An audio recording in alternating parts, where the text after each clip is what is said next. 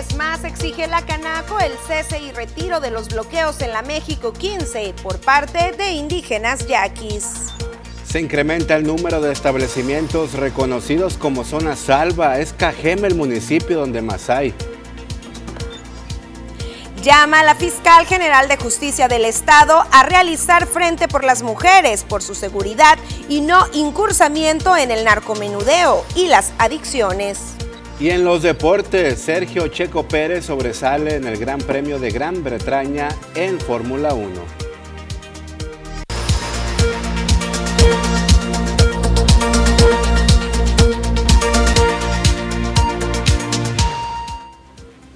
¿Qué tal? Muy buenas tardes, bienvenidos a la segunda edición de las noticias. Gracias por acompañarnos como todos los días y por supuesto iniciar semana con el pie derecho. Así es, Susana, muy buenas tardes, qué gusto saludarte, saludar a todo el amable auditorio de las noticias TVP. Es importante, ya lo sabes, se lo recordamos, el número de WhatsApp 6442 042120, quejas, dudas, sugerencias, comentarios, lo que usted desee, estamos a la orden.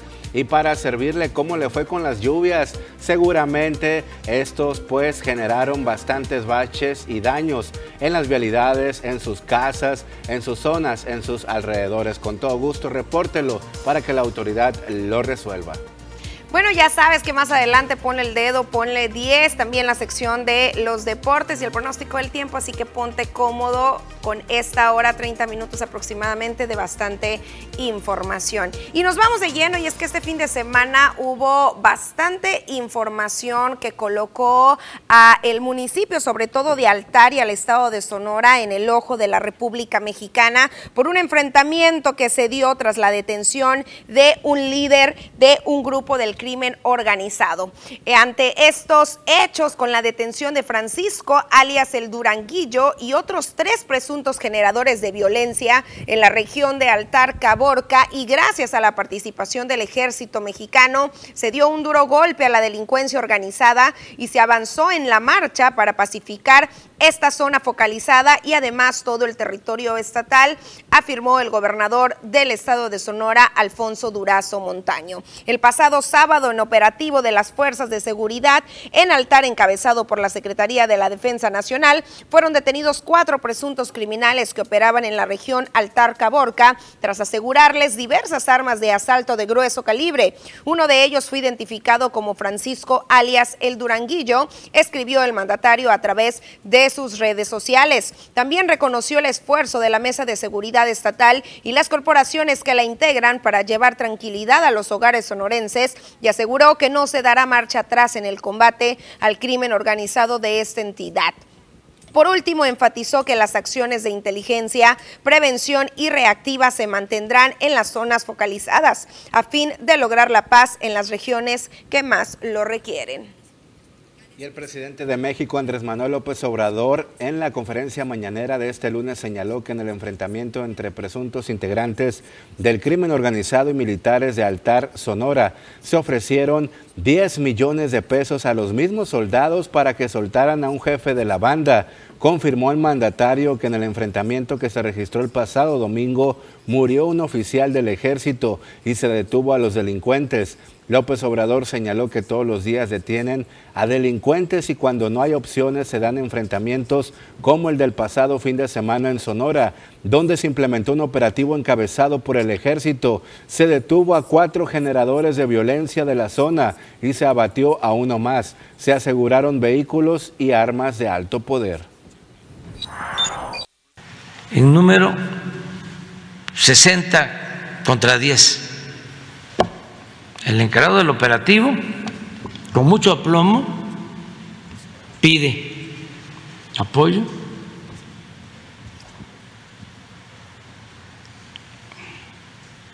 Porque les estaban ofreciendo que si soltaban al jefe de la banda,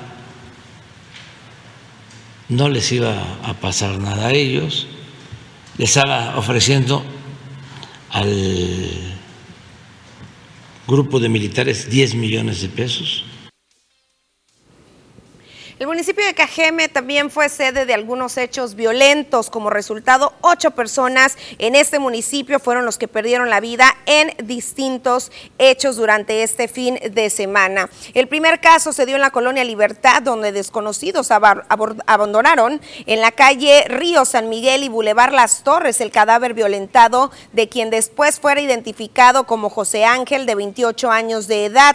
Ese mismo día, en el poblado de Hornos, descubrieron los restos de una persona sepultada de manera clandestina. Además, en la colonia Sóstenes Valenzuela Miller fue asesinado Humberto, de 46 años de edad, mientras que en la Miravalle acribillaron a Joaquín El Chula, de 28 años. El pasado sábado, también en la calle París y Guillermo Prieto, colonia Las Fuentes, abandonaron el cuerpo violentado y encobijado de Gildardo, de 46 años de edad. También ese mismo día por la tarde en la colonia Cajeme balearon a un jovencito de 22 años que murió antes de llegar la Cruz Roja hasta donde fue trasladado a bordo de un vehículo. El día domingo también se registró un ataque armado en la colonia El Campanario al oriente de esta ciudad donde asesinaron a Cruz Manuel de 44 años y a Samuel de 49. Hasta el momento, según las autoridades, las estrategias que han estado utilizando han funcionado. Sin embargo, los resultados indican otras cifras. Bueno, pues así está la situación de violencia que se sigue presentando en el estado de Sonora. Ya lo comentaba Susana y también el presidente de la República. Estuvo muy fuerte lo que pasó en el municipio de Altar, al norte del estado de Sonora, pero también en Cajeme se siguen presentando estos hechos violentos, ocho durante el fin de semana. Esto es desagradable para la sociedad en general, que no haya una estrategia clara y contundente para poder garantizarnos la paz y la tranquilidad que tanto necesitamos aquí en la región del estado de Sonora. Y seguramente el alcalde de Cajeme, Javier Lamarque Susana, esta mañana pues también comentó respecto a eso. Ni un solo comentario al respecto y cabe mencionar también que pese a las estrategias que se han estado aplicando a nivel estatal, también San Carlos se ha vuelto eh, parte de esta lupa a nivel nacional por los distintos hechos violentos que se han registrado. Una zona altamente, usted lo sabe, turística, donde centenas y miles de personas acuden durante los fines de semana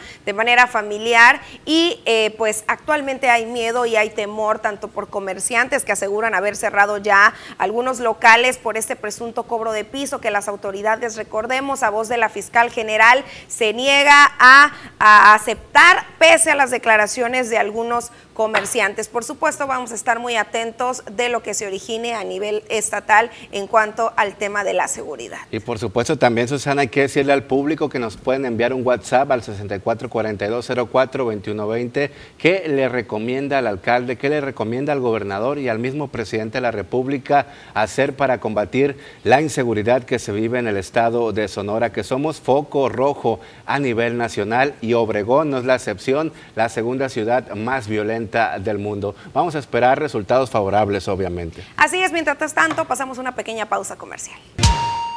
Continuamos con más información y es momento de conocer los detalles del pronóstico del tiempo con Diana Zambrano.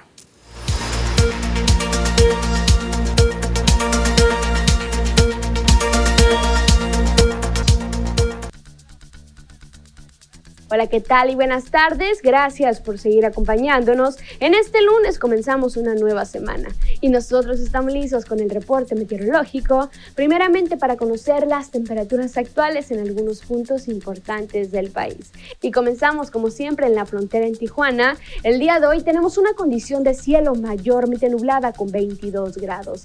En La Paz se mantiene con 34 grados, Guadalajara con 25, Acapulco con 30 y en Oaxaca se registran lluvias esto debido a que tenemos al huracán Bonnie actualmente como categoría 1, pero les cuento que para hoy mismo en la tarde se pronostica que se intensifique como huracán categoría 2, teniendo una dirección paralela hacia las costas mexicanas y estará provocando fuertes lluvias especialmente para el centro, sureste y sur de la República Mexicana. Pasamos a conocer las temperaturas actuales en algunos puntos importantes ahora de nuestro estado, en Sonora, y qué tenemos para el resto de la semana, comenzando en el sector de Navojoa. Actualmente se mantiene con 38 grados y mañana martes tenemos una condición de cielo totalmente despejada, pero ojo, miércoles se pronostican lluvias para Navojoa. Y en el sector de Ciudad Obregón actualmente se mantiene con 38 grados y mañana martes incrementa la máxima hasta llegar a los 40 grados centígrados, las mínimas que van a variar entre los 26 hasta llegar a los 29 grados para Ciudad Obregón. Para Guaymas actualmente se registran 33 grados y aquí solamente los días jueves y sábados se pronostican cielos mayormente nublados con máximas que llegan hasta los 36 grados en el fin de semana. Para finalizar en Hermosillo, la capital de Sonora, aquí tenemos una semana más despejada con máximas que varían entre los 39 hasta llegar a los 43 grados centígrados en este fin de semana para el sector de Hermosillo. Respecto a la fase lunar, nos mantenemos aún en luna nueva, la salida de la luna a las 10 horas con 21 minutos, la puesta de la luna a las 23 horas con 23 minutos, la salida del sol a las 5 de la mañana con 29 minutos y para finalizar la puesta del sol a las 19 horas con 27 minutos. Hasta aquí el reporte meteorológico, espero que tengan una excelente tarde. Es momento de pasar una pequeñísima pausa comercial. Continuamos con más información, les seguimos recordando la línea de WhatsApp, ya están sonando los mensajes, gracias por comunicarse al 6442 042120. Y una vez más, la Cámara Nacional de Comercio en Cajeme alza la voz y solicita, urge que se retiren los bloqueos carreteros indígenas. Yaquis como aberrantes, describió los actos de violencia registrados de nueva cuenta sobre la carretera internacional México 15, la presidente de la Cámara Nacional de Comercio Canaco Ciudad Obregón, seguido una vez más de la petición de un cese a los bloqueos clandestinos en tierra indígena. Es aberrante. No podemos dejar pasar estos actos sin hacer un llamado al gobierno del Estado y a las autoridades competentes para que se ponga fin de, a estos actos repetitivos de violencia que nos ponen en los escenarios nacionales, además de afectar la economía regional al encarecer los productos por los cobros de las casetas y además de pagarles a los yaquis por transitar en sus tierras y con el riesgo de vivir episodios violentos como el que pasó al menor de edad, la vida de los ciudadanos es primero. Esta no es la primera vez que se alza la voz en busca de la eliminación de los por lo menos tres bloqueos, dijo, sin que la autoridad haga algo al respecto. Expuso que las autoridades están en tiempo correcto para actuar tras las entrantes cosechas del sector hortalicero y el traslado que comenzará de manera obligada por la vía. Creo que el gobierno debe de poner un hasta aquí, ya sea por medio de la Guardia Nacional, donde permita que tengamos el libre acceso vienen las vacaciones, viene el tránsito pesado, viene el calor de cuarenta y tantos grados. Yo sé que los yaquis van a querer poner algún tipo de caseta ahí con sus ah, varas que les permitirá tener el resguardo, pero no es humano esto, no es una cuestión de, de integridad a favor de nadie. Esto es hacer un daño en todos los sentidos.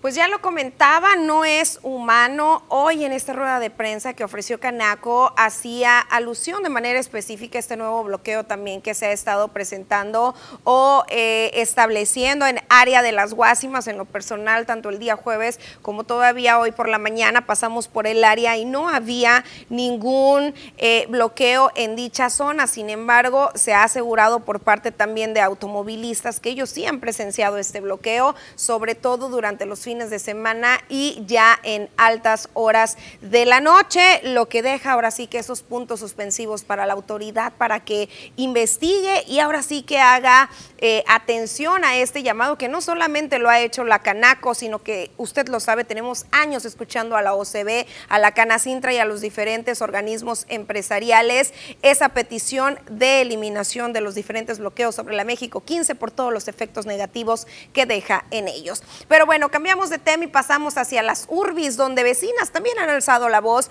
a las autoridades municipales y es que en diferentes ocasiones se han acercado en busca y de lograr una gestión para colocar un eh, área para realizar deportes. Sin embargo, aseguran que no han tenido respuestas. Para seguir fomentando y poder seguir siendo parte de una actividad deportiva y sana, vecinas de la mejor conocidas como Urbis solicitaron al ayuntamiento de Cajeme el apoyo para la conformación de un campo, pero se mantienen aún sin respuesta.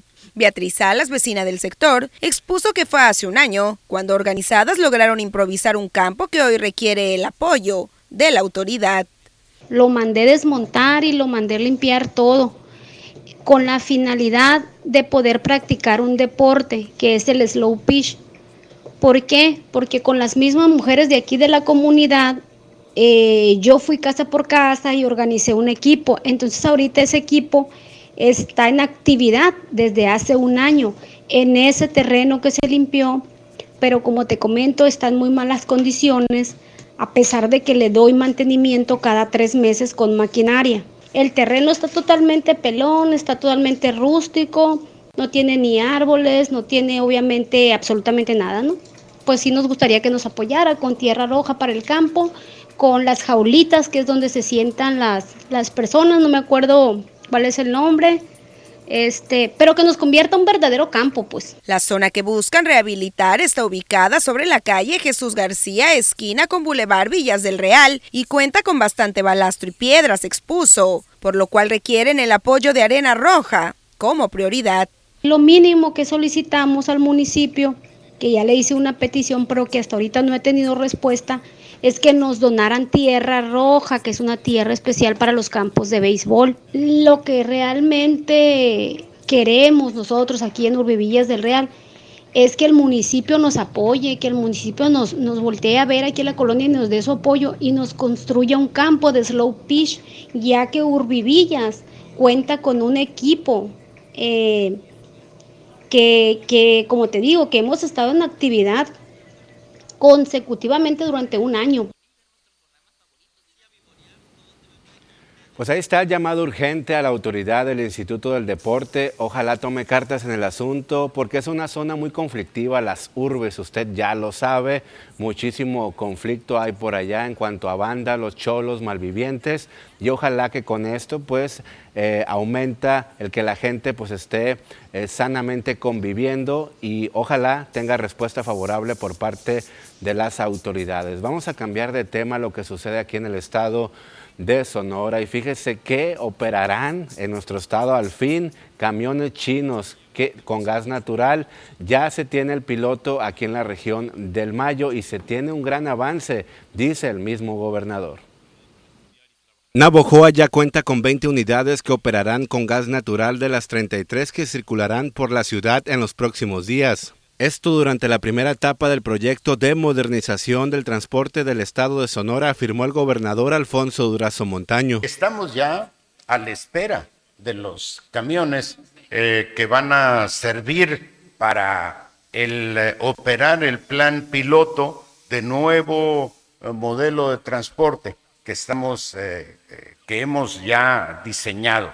Vamos a iniciarlo en Navojoa eh, tenemos en este momento 20 eh, camiones, eh, pero se requieren 33 camiones. Vamos a cumplir el 100% con este programa piloto, que son vehículos, son camiones de origen chino movidos por gas natural, que ya están prestando el servicio en Monterrey y que derivado del extraordinario de las extraordinarias economías que se tienen con la operación en Monterrey, bueno, nos hemos interesado nosotros, pero antes de asumir un compromiso, quiero ver cómo funcionan. Estos camiones chinos después de Navojoa vendrán para Cajeme y posteriormente en Agua Prieta. Hasta el momento el gobernador no anunció la fecha exacta en la que se verá reflejado este proyecto. Yo he ofrecido obviamente apoyar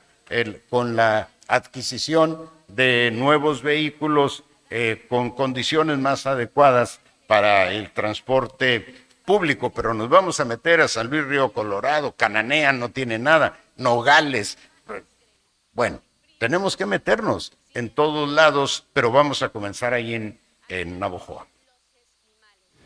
Pues ahí está esa noticia importante de bastante beneficio para el estado de Sonora porque el servicio del transporte, sobre todo aquí en Ciudad Obregón, es deplorable, es pésimo y obviamente pues hay que pedirle ahí atención urgente al gobierno para que acelere este proyecto de modernización y llegue pronto. Y ya tenemos bastantes mensajes por parte del público. Nos están diciendo por acá, no eche reporte de la calle de la cima en Villas del Rey tiene alcantarillas para drenaje pluvial de, desde la colonia que parte desde la Casa Blanca. Las aguas de lluvia son conducidas por tubos subterráneos que desembocan en el dren que corre paralelo a la 200. Hace ya rato una draga quebró el tubo un poco antes de desembocar en el dren. Personas cochinas, irresponsables y comodinas llenaron el hueco que se hizo con basura y escombros. Se formó un tapón que impide el desagüe de las precipitaciones. Se formó un charco de dimensiones regulares en Jesús García y de la cima. Con el paso de vehículos, el pavimento fácil se afecta mientras no se elimina el tapón en el desemboque del agua del dren. Va a seguir este problema. Qué buen comentario de nuestro buen seguidor desde la colonia Casa Blanca.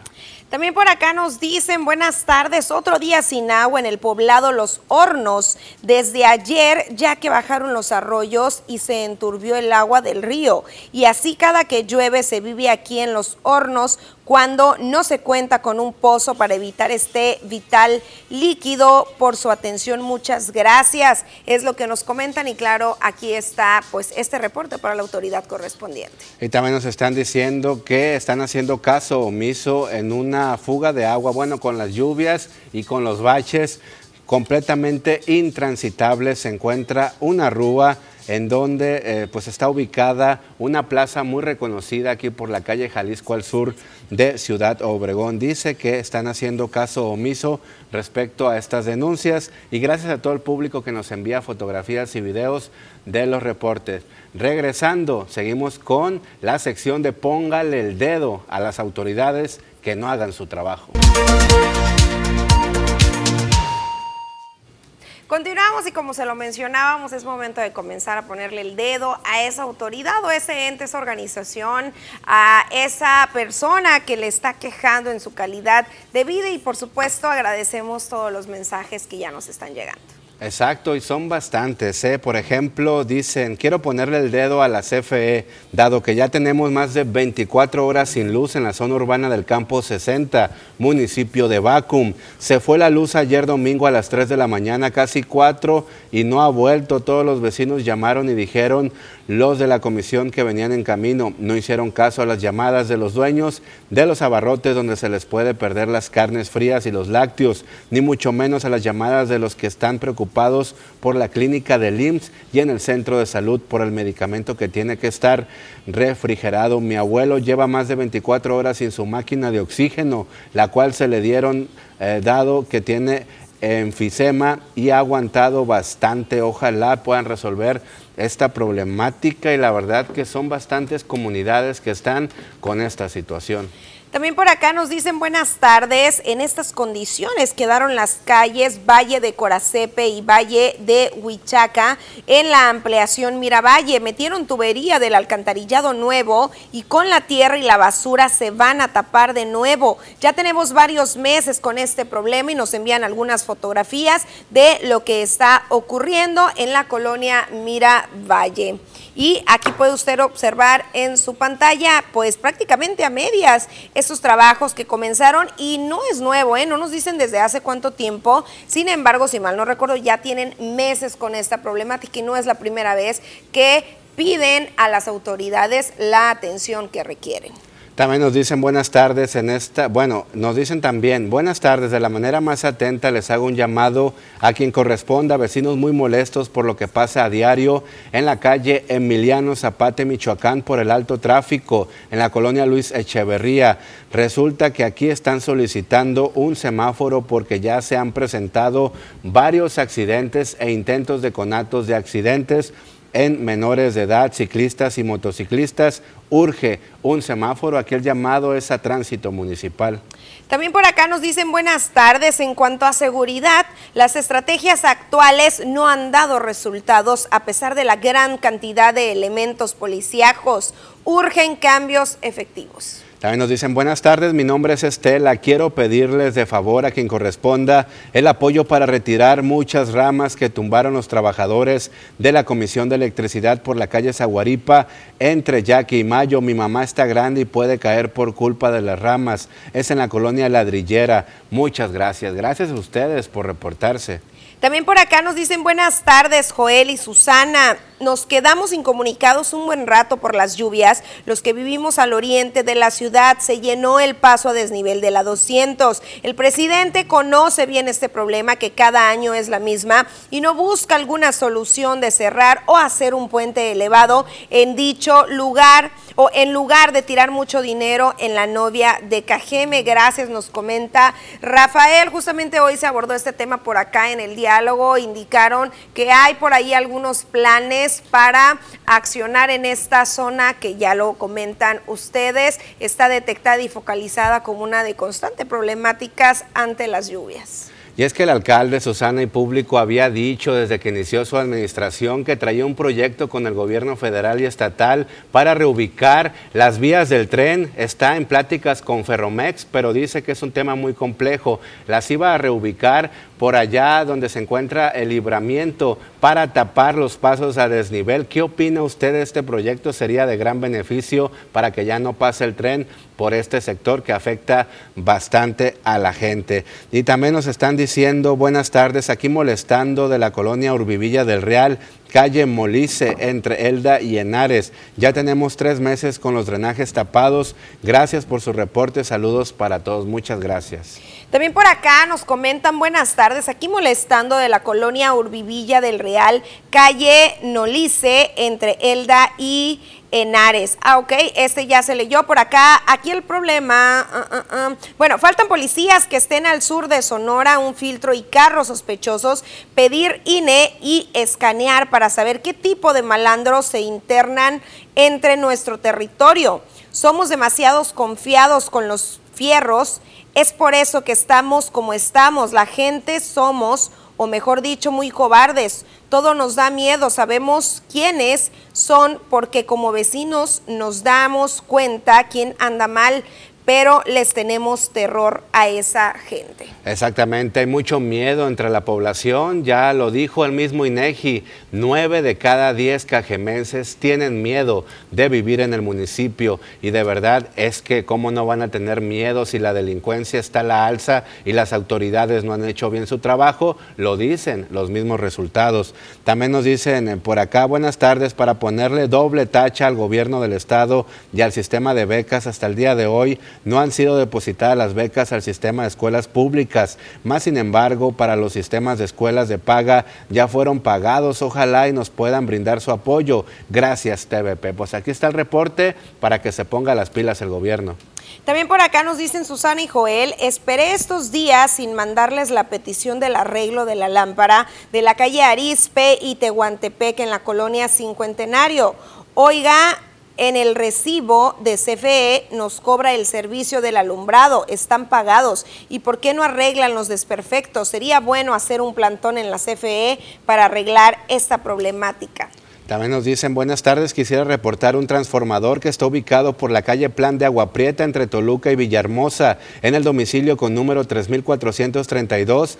Cada que llueve hace corto y ruidos extraños. Tenemos miedo que nos descompongan los muebles y no funciona la lámpara. Ahí está en pantalla, pues este corto y esta, miren nomás, qué peligroso lo que vimos ahí en pantalla. Y esto es lo que sucede en la mayoría de las colonias. Se supone que la CFE es una empresa de talla mundial, sin embargo, pues parece que no, porque varias comunidades están batallando con esta situación. Ya lo reportamos al ayuntamiento y a la CFE y no nos ayudan. También por acá nos dicen buenas tardes, petición de apoyo de bachar la calle Ejército Nacional de la Paseo Miravalle a Misión del Real. Ayuntamiento, apóyanos, es el llamado de los vecinos. Es momento de pasar una pausa comercial.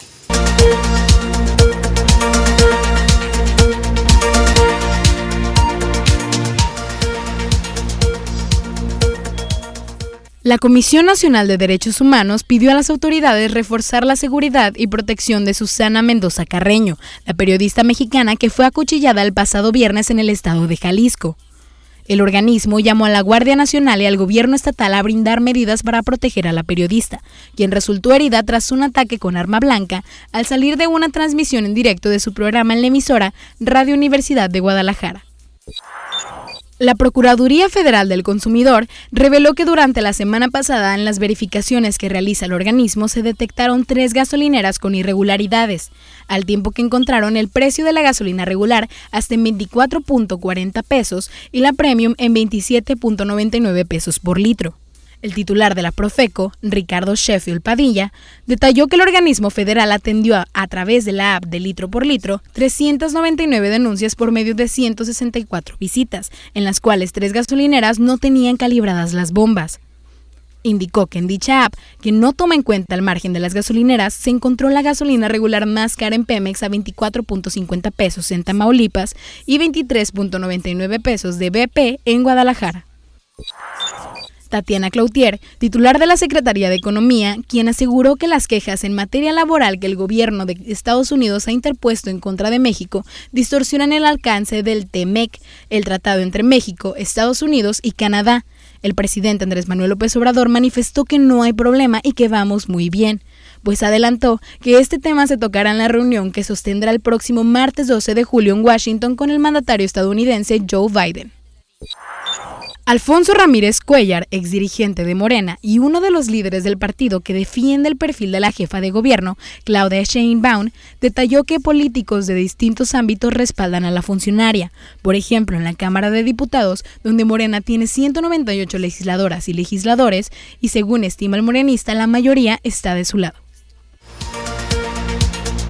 Y con información estatal, un total de 34.981 vehículos de procedencia extranjera son los regularizados a la fecha en Sonora, siendo Hermosillo, Cajeme y Nogales los que encabezan los municipios con mayor afluencia, informó Diana Acosta Encinas. La directora general del Centro de Atención a Llamadas de Emergencia del C5I Sonora expuso que los módulos del registro público vehicular trabajan actualmente en su máxima capacidad para brindar atención a las y los ciudadanos interesados en realizar el trámite, logrando que Sonora continúe en primer lugar a nivel nacional en el proceso de regularización. Recordó que Repube cuenta con representación en Agua Prieta, Hermosillo, Navojoa, Ciudad Obregón, Nogales, San Luis Río Colorado y recientemente en Guaymas.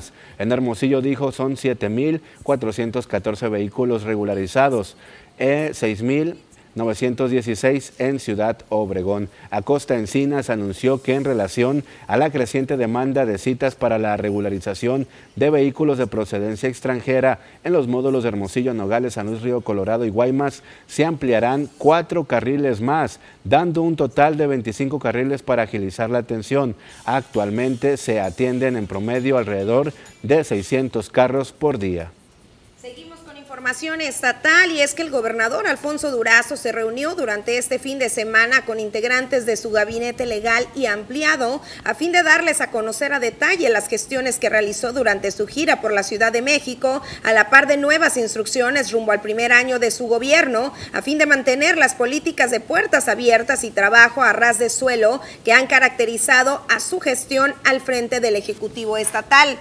Durante esta reunión, los distintos secretarios informaron sobre las acciones más relevantes en sus áreas, a la par con las necesidades de cada una de las estrategias que se aplican en la administración pública estatal, a fin de reforzar la política de bienestar impulsada desde el gobierno del presidente Andrés Manuel López Obrador. Por su parte, el mandatario recordó a cada uno de los presentes que es necesario también incluir a los gobiernos municipales en las acciones de desarrollo para la entidad, pues son los ayuntamientos quienes trabajan más de cerca con la población y conocen las necesidades más apremiantes y específicas de cada parte del territorio estatal. Yo he dicho que mi gobierno debe caracterizarse por ser un gobierno municipalista, un gobierno de puertas abiertas y un gobierno de cara al ciudadano. Es por eso que les digo, atender a las y a los ciudadanos es el espíritu de nuestro movimiento y lo vamos a mantener así, recalcó.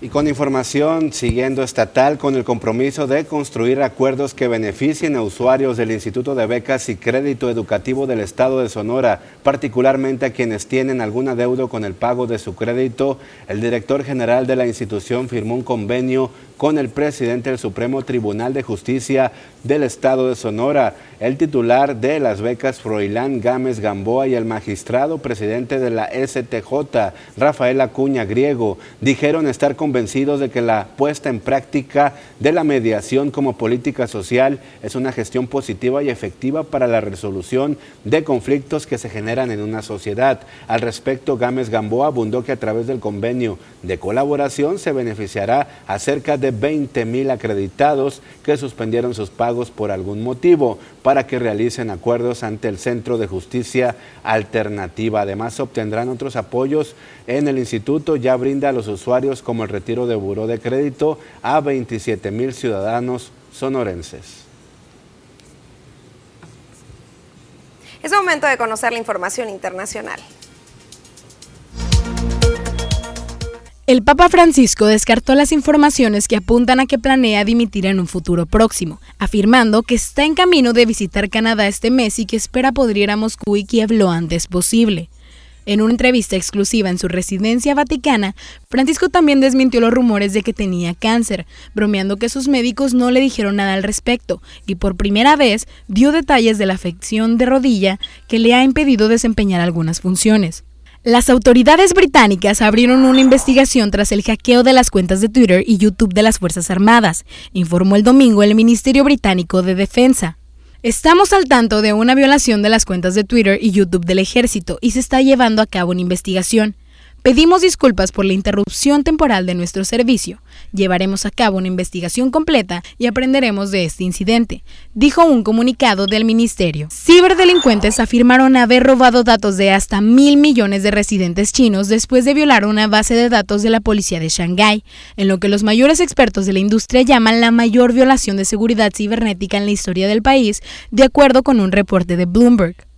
La brecha de seguridad sería de 23 terabytes de información que incluye nombres, direcciones, lugares de nacimiento, documentos de identidad nacionales, números de teléfono e información de casos penales, según una publicación en un foro de ciberdelincuencia en línea. El hacker estaba pidiendo 10 bitcoins por un valor aproximado de 200 mil dólares. La escala de la supuesta filtración ha conmocionado a la comunidad de seguridad china, lo que ha desencadenado especulaciones sobre la credibilidad de la afirmación y cómo podría haber ocurrido.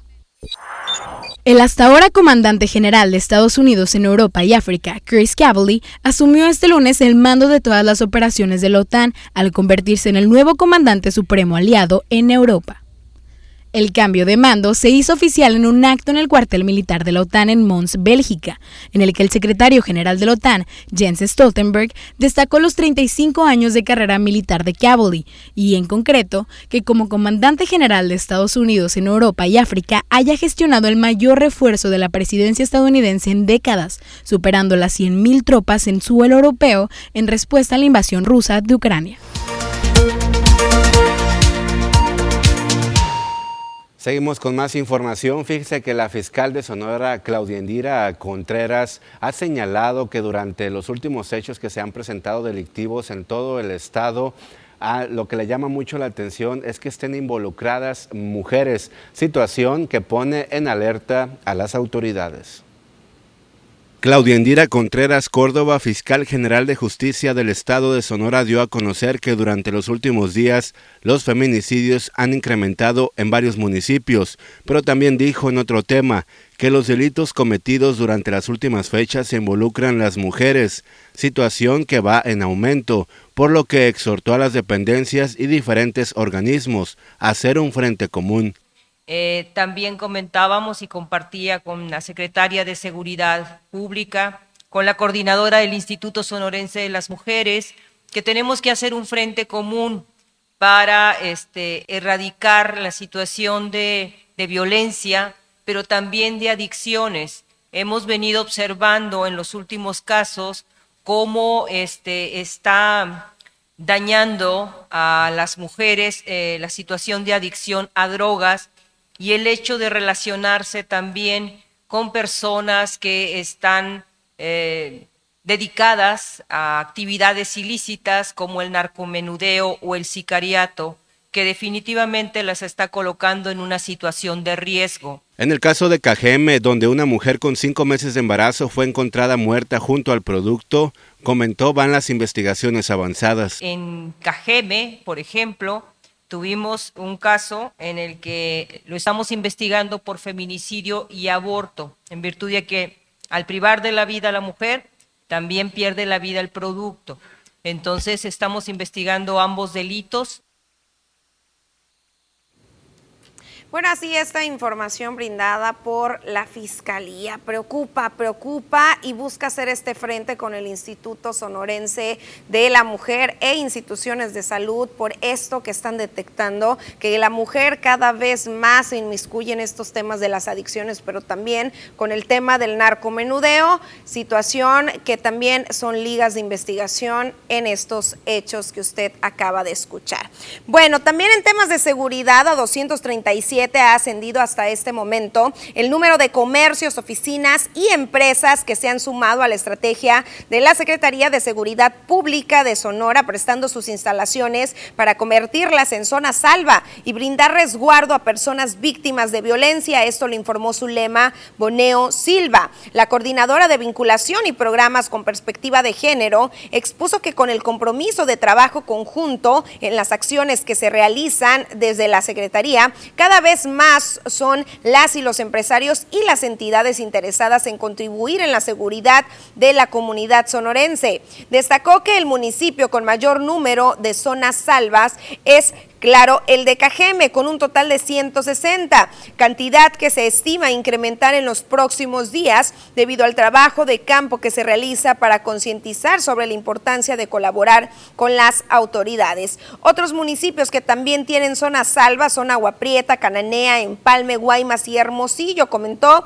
pero también Guatabampo, Navojoa, Nogales, Puerto Peñasco y San Luis Río Colorado. Explicó que como parte del sistema de atención a la violencia familiar y de género, se implementaron las zonas salva, cuyo objetivo es hacer sentir segura a la posible víctima, brindándole acompañamiento, reporte del incidente a la línea de emergencias 911 y esperar el arribo de las autoridades. Todas las zonas salva, sostuvo, están identificadas en su exterior con un logotipo y cuentan con personal capacitado por parte de la Secretaría de Seguridad Pública a través de la Coordinadora de Vinculación y Programas con Perspectiva de Género sobre los protocolos de acción actuación. Es momento de pasar una pequeñísima pausa comercial, pero seguimos con más información, así que no te despegues.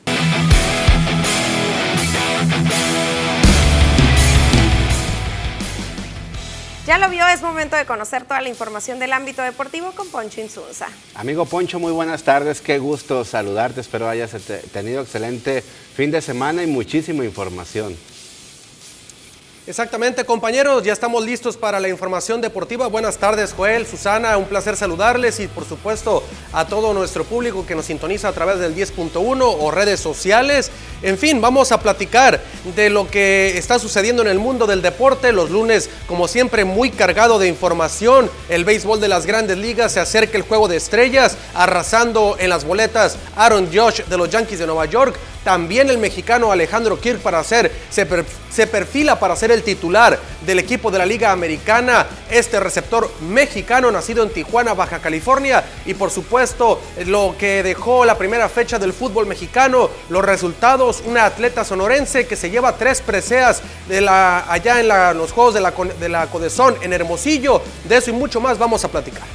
Pasamos de una vez a los detalles. Muchas gracias Susana. Vamos entonces con los mexicanos en el béisbol de las grandes ligas. Vamos a iniciar como siempre con estos peloteros y es que Isaac Paredes le sacudió la canica y en serio al picheo de los azulejos de Toronto en el Rogers Center allá en Canadá, en Toronto y es que el nativo de Hermosillo Sonora sigue dando palos de vuelta entera por otra parte. También eh, José Urquidi haciendo leña al equipo de los Angelinos de Los Ángeles en su apertura el pasado fin de semana. Ocho chocolates, vea nada más cómo hacía abanicar a diestra y siniestra a los bateadores de los Angelinos. Tres ponches recetados a Mike Trout, un hombre que ha sido muy útil para el equipo de Angelinos. Y esto no es una copia, es otro bambinazo de Isaac Paredes el mismo día, pero en el segundo juego de la serie de la doble cartelera que se llevó a cabo entre el equipo de Toronto y Tampa Bay. Isaac Paredes de nueva cuenta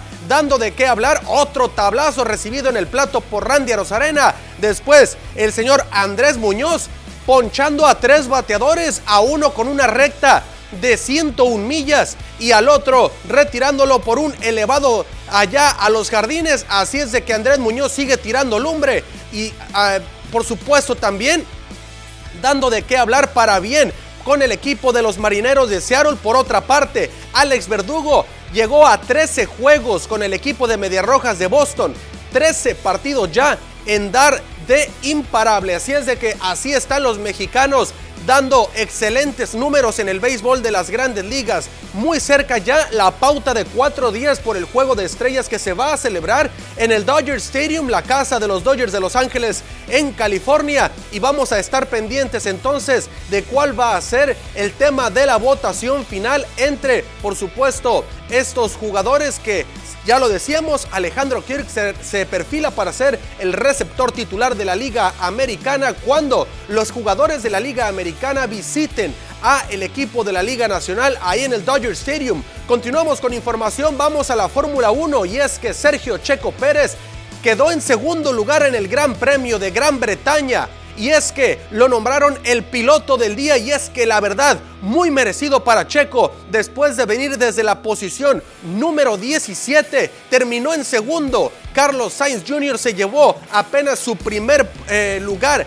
en la Fórmula 1. Segundo lugar, Sergio Checo Pérez. Y en tercer sitio quedó el señor Lewis Hamilton de Mercedes. Así es de que Checo Pérez haciendo un gran trabajo en la Fórmula 1, muy bueno por supuesto por el piloto mexicano. Así festejaba el padre de Checo Pérez también allá en Gran Bretaña. Por otra parte, arrancó la jornada 1 del fútbol mexicano que hoy cierra precisamente entre el duelo del Pachuca y el Monterrey. Pero bueno, el equipo del Mazatlán FC cayó 4 por 2 allá en la cancha del Kraken en Mazatlán, Sinaloa. El equipo de la franja volvió a medirse al equipo del Mazatlán FC y la realidad es que el equipo sinaloense no tuvo una buena actuación ante el equipo del Mazatlán. La verdad es que le pasaron por encima la franja al conjunto mazatleco. Vamos a ver cómo le va más adelante al equipo de eh, el Mazatlán de Gabriel Caballero. Ahí estaba el Arcamón, por supuesto, alentando a sus muchachos los resultados.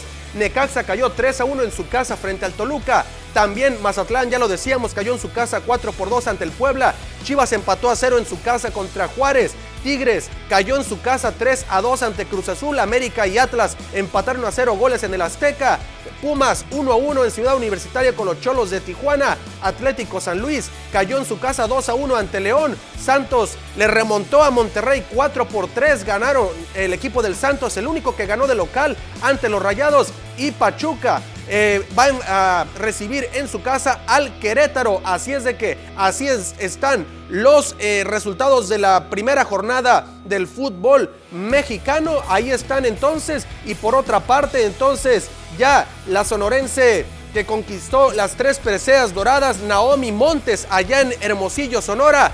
Bravo, por supuesto, por esta chica que se cuelga las tres preseas doradas allá en los Juegos de la CONADE 2022 que se siguen celebrando en la ciudad de Hermosillo, Sonora y en diversas partes de la República eh, del Estado de Sonora, perdón. Así es de que estaremos pendientes porque los Juegos de la CONADE van a durar hasta el próximo 26 de julio. Exactamente, muchísimas gracias amigo Poncho, bastante información deportiva, hay mucho talento, ya lo decía, vamos a estar al pendiente porque seguramente van a traer más preseas para nuestro estado. Exactamente, Joel, y por supuesto aquí externar la felicitación a Naomi porque como deportista, obviamente todo el mundo va por una medalla, ¿no? Pero el colgarse dos, tres en este caso y que las tres sean eh, en dorado, pues la verdad, eh, en, que se consiga el oro es realmente algo muy bueno para el deporte sonorense, hay que destacarlo y muchas felicidades para Naomi y para todos los deportistas sonorenses que están obteniendo, por supuesto, una presea dorada en estos Juegos de la CONADE 2022. Con esto, amigos, llegamos al final de la información deportiva el día de hoy.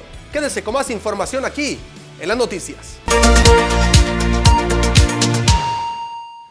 Muy bien, continuamos con más información. Gracias auditorio por seguir en sintonía de las noticias TVP y hubo bastantes noticias positivas con la recién lluvia que se presentó, recientes lluvias que se registraron aquí en el estado de Sonora, pero además de afectaciones, obviamente hubo noticia positiva. Las lluvias que se registraron durante los últimos días en el sur de Sonora trajeron consigo beneficios solo para la presa El Novillo. Así lo informó Humberto Borbón Valencia, director del Distrito de Riego del Río Yaqui. Destacó que dicho embalse actualmente registra un 30.6% de almacenamiento, mientras que el Oviachic todavía se encuentra en menos de 15, exactamente son 14.8% de almacenamiento. No benefició tanto la lluvia. Sin embargo, estas precipitaciones sí beneficiaron en gran medida a los arroyos que se encontraban secos en diferentes zonas del Valle del Yaqui y Mayo. Y es que usted recordará que la madrugada del domingo aquí en Cajeme, la lluvia acumulada fue de 23 milímetros que dejó un saldo preliminar de cables caídos, árboles, calles inundadas, entre ellas el cierre total del paso de nivel de la calle 200, pero también la aparición de socavones, siendo el más peligroso el ubicado en la calle Zacatecas y Zaragoza, donde se presentaron algunos accidentes. Pero lo positivo es que estas imágenes que usted ve, miren nomás qué chulada, qué bendición cayeron bastantes precipitaciones y se llenaron los Desafortunadamente la presa lo había no, pero sí el novillo. Bueno, cabe mencionar que en estos momentos por acá en la capital del estado está lloviendo y pues eh, esperemos que sigan también las aguas por acá en el municipio de Cajeme. Eh, mientras tanto pasamos otra información que tiene que ver con el cuerpo de bomberos, que por cierto hoy está de manteles largos cumpliendo 73 años de labores y tuvieron por ahí un evento en compañía del alcalde y algunos funcionarios municipales. Llega el calor y llega consigo también esta alza que no queremos en tema de incendios en baldíos, pero también en casas habitación. Alarmante se vive la situación en Cajeme por ciudadanos irresponsables al propiciar lotes y casas abandonadas llenas de basura afirma el comandante de bomberos Víctor Manosalvas Mena, pues solamente durante el mes de junio se registraron 180 reportes atendidos por quema de desperdicios, es decir, aproximadamente seis denuncias diarias, lo que representa en gasto para los tragahumos de más de 18 mil pesos en menos de 24 horas. Para nosotros nos representa un gran gasto, ¿no? ya que el 60% de nuestros servicios anualmente hablando y mensualmente hablando también se refleja nada más en ese tipo de servicios, ¿no? Mm, se que pueden evitar, claro que se pueden evitar, ¿no?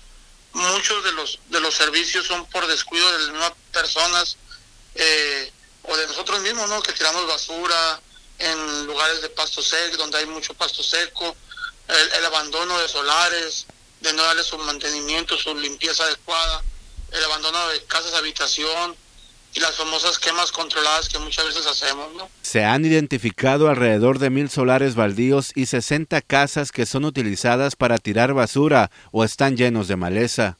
un servicio de mover una unidad, por ejemplo, si vamos hablando de una unidad pequeña, una ataque rápido, para ir a pagar simplemente un pastizal y que si nomás utilice una sola unidad, estamos hablando de media hora por lo menos de trabajo, en ida y vuelta, llegar y trabajar, ahí estamos hablando de unos tres mil dos mil a tres mil pesos. Y si ya si tengo que mover una unidad más grande, eh, una unidad extintora común, pues ya tengo que subirla unos tres mil quinientos, cuatro mil quinientos pesos de gasto. Y vamos, si tengo que mandar la pipa, pues es otros, otros dos mil, tres mil pesos más de gasto nada más. Mientras tanto, el subdirector de Ecología en Cajeme, José Carlos Gil, mencionó que durante esta administración se han aplicado 13 sanciones por estas causas y la recaudación hasta el momento son alrededor de 80 mil pesos. Las multas van desde los 4 mil hasta los 40 mil. Bueno, así está el panorama lamentable y es que están incrementando estos lotos baldíos y las casas abandonadas en donde la gente opta por echar los desperdicios, la basura y pues obviamente con cualquier cerillo o si usted prende fuego y pues también con el calorón se pueden presentar este tipo de incendio. Hablando precisamente también de autoridades, es que traen en jaque a Lomapaz de Cajeme con el robo de las alcantarillas. En jaque se mantienen aún las autoridades municipales ante el robo constante de los brocales a lo largo y ancho de la ciudad, señaló Luis Castro Acosta. Aunque la semana pasada avanzaron con la colocación de 25 de estos broqueles en el área urbana, donde se cuenta con el mayor número de problemas al respecto, los avances en la cultura del no robo son muy pocos, expuso el director de Loma Paz, incluso pese a las estrategias del cambio de material. La reposición de, este, de estas tapaderas pues tiene un costo bastante elevado, ¿no? está en un promedio alrededor de los 8.300 pesos la verdad que pues hacemos un llamado a la gente que nos apoye en el tema de la, de, ahora sí que avisarnos cuando se esté llevando a cabo este tipo de vandalismo. Tenemos un reporte alrededor de casi 380 tapaderas que nos, que nos han robado desde que entramos a esta nueva administración. Es un monto bastante eh, significativo, el cual nos ha mermado un poco el tema de ir atendiendo otras otras, otras prioridades, el, tema de reparación de algunas líneas de, drenaje, pero la verdad que hemos ido avanzando, ya nos da de muy mal pensar, porque realmente antes había robos de manera aleatoria, ahora se roban cuadras completas. Es una situación un poco enrarecida la que se está viviendo en este momento. Las autoridades policíacas han puesto atención a la problemática sin resultados positivos, añadió, por lo que de nuevo solicitó el apoyo a la población. Son muy escurridizos, la verdad que estamos eh, trabajando en ello, pero al momento no se ha llevado ninguna detección. Se ha visitado diferentes establecimientos chatarreras también, de darles la recomendación de que no compren este material, pero la verdad se sigue presentando. Sabemos que ahora con la nueva, metodología de poner tapaderas de cemento, eh, polimérico, se sigue presentando el vandalismo, por eso les decía que es un tema enrarecido, ¿no? Ya no se ocupa para poderlo vender, pero se sigue presentando el vandalismo. Vamos a una pausa comercial, no se vaya, hay más para usted.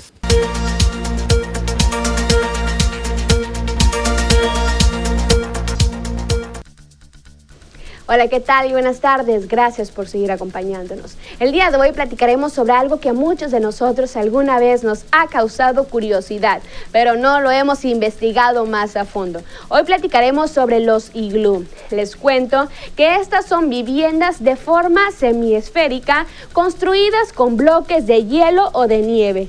Generalmente están situados en las tundras del norte de Canadá, en Groenlandia o en general en el círculo polar ártico. Para que existan este tipo de viviendas en el lugar, este debe de contar con un clima extremo, muy frío y húmedo, sin estación cálida. Normalmente aquí habitan los esquimales, que viven en condiciones climáticas extremas, principalmente en invierno, donde se pueden alcanzar temperaturas exteriores de menos 50 grados centígrados. Y de hecho, su estructura es muy importante, ya que gracias a esto se puede lograr que con el calor desprendido por cuatro personas y dos lámparas de aceite, se pueda tener hasta una temperatura interior del iglú de entre 0 a 2 grados centígrados, así como también impide que el aire exterior entre en contacto con los habitantes del iglú y le robe todavía más calor. Así que hoy ya conocimos que realmente estas viviendas, aunque no los parezcan, sí tienen muchas funcionalidades para las personas que habitan en este tipo de lugares.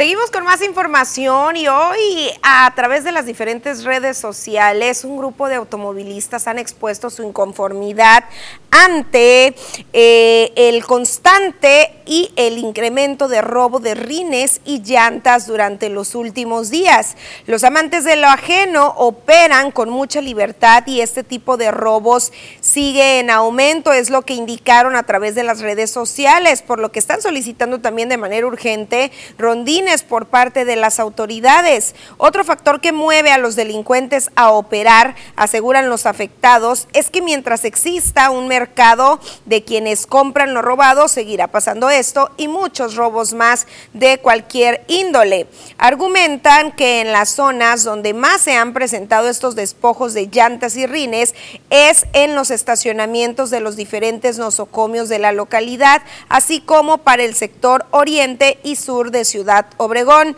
Hasta este momento, la autoridad competente, es decir, la Secretaría de Seguridad Pública, no ha emitido una postura al respecto, pese a que el equipo de TVP intentamos mantener comunicación para saber si existía de manera oficial una denuncia en torno a este tema.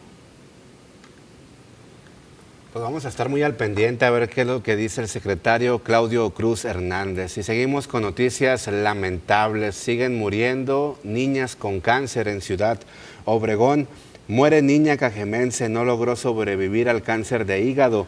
Hace días le pedíamos a la sociedad unirse en oración para que los dictámenes de los médicos no sean verídicos, pues le daban pocos días de vida y así sucedió. Lamentablemente al fallecer la tarde del domingo en el hospital del niño y la mujer en Ciudad Obregón, tras luchar por casi un año contra dicha enfermedad, la pequeña cajemense Julia Yaisel Gutiérrez García, de dos años seis meses de edad, era de escasos recursos, vivía en pobreza extrema, no tenía aire acondicionado ni abanico. Afortunadamente se logró la gestión con una funeraria de Ciudad Obregón para que el servicio fuera totalmente gratis, dadas las condiciones económicas de la familia. La niña Julia fue trasladada de Obregón, Sonora, al municipio de Ahome, Sinaloa, de donde son originarios sus padres. Descanse en paz. Cabe mencionar que en menos de 15 días dos niños han muerto en Ciudad Obregón por la enfermedad del cáncer. Primero fue Arlet y ahora Julia. Pero para seguir evitando estos fallecimientos, una familia el día de hoy requiere de nuestro apoyo. La niña Kimberly Leticia de dos años de edad padece reflujo gastroesofásico grave, lo que le impide caminar, no se sienta, no habla, no toma nada con sus manitas, no sostiene bien su cabeza, no sabe mascar, no come por sí sola, no tolera los ruidos del exterior, además es alérgica a la proteína de la leche de vaca, por lo que tiene que tomar fórmula especial, que asegura su mamá son muy caras, por lo que piden el apoyo de la población ya que no trabaja y su esposo gana muy poco en la labor de albañil. Eh, la comida de ella tiene que ser especial porque no debe contener nada de leche, todo al natural. ella tiene reflujo y es alérgica a la leche también, por lo cual toma fórmulas que la verdad sí son muy caras porque deben de ser de aminoácidos. Eh, por lo más barata, la lata pequeña nos cuesta 800 pesos. Se toma dos latas en, una semana. Eh, mi esposo, él es albañil, pero pues lo que él Raya se va probablemente en ella nomás y pues tenemos otros dos niños más. Vive en la colonia Ampliación Alameda de Ciudad Obregón por la calle Zaire 1541, entre Industriales y Nilo, casa con cerco de lonas blancas. Actualmente están con la abuela, ya que la casa de Kimberly no cuenta con abanico, mucho menos con aire acondicionado. Nosotros nos ayudamos en lo que yo puedo vender en la semana, en los tianguis de personas que me donan, o si encuentro lotes baratos los compro. Él en las mañanitas temprano se va y junta fierro, botes, plástico y lo vende para poder dejarnos para, para desayunar o para algún extra que necesitemos. Ahorita estamos aquí en casa de mi mamá porque pues se vino mucho el calor y no, no tenemos aire acondicionado ni, ni abanico, nomás tenemos dos camas y un mueble para ropa.